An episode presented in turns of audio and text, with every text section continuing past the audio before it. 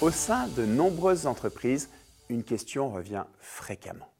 Comment améliorer la connaissance de ses prospects et de ses clients? Pour cela, le buyer persona est un élément essentiel à mettre en œuvre. C'est en effet une représentation fictive et détaillée des acheteurs cibles d'un produit ou d'un service. Il s'agit du portrait robot du client type d'une entreprise défini et piloté par les équipes marketing. Il est visuel et reconnaissable facilement. Cette méthode s'est développée à partir des années 90, notamment grâce aux travaux d'Alan Cooper, qui est un développeur pionnier dans la réflexion sur la conception de logiciels prenant en compte l'utilisateur final. L'utilisation d'un buyer persona assure aux équipes marketing, commerciales et services clients de mieux identifier les cibles et les canaux de prospection, d'adapter plus facilement les offres, le contenu digital et les argumentaires commerciaux, de lancer de nouveaux produits ou services, de mieux comprendre les clients et évidemment de mieux répondre à leurs attentes. À noter qu'en B2B et parfois même en B2C, le profil de l'acheteur est différent de celui de l'utilisateur final. C'est pourquoi cela nécessite une approche distincte.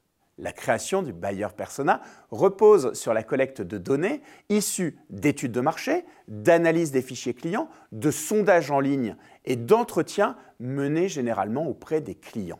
Il est composé principalement de critères sociodémographiques, comportementaux et psychographiques applicables à chacun. La première étape consiste à donner au buyer persona un visage humain et une identité, c'est-à-dire à minima un nom, un prénom, une tranche d'âge, une fonction et une entreprise en B2B, une situation familiale et une localisation géographique. La deuxième étape ajoute à l'identité du buyer persona des éléments comportementaux sur ses habitudes d'achat et d'utilisation, ses préférences de communication ou encore ses réseaux sociaux de prédilection.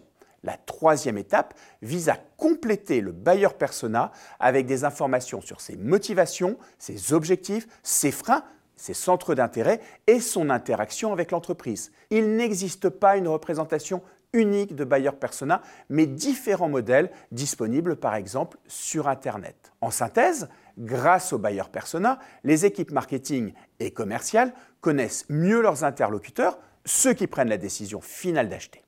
Elles orientent ainsi davantage leurs actions et investissements sur les segments les plus pertinents. Elles doivent également challenger régulièrement leur buyer persona afin de valider qu'ils sont toujours conformes au parcours client et à la stratégie marketing de l'entreprise.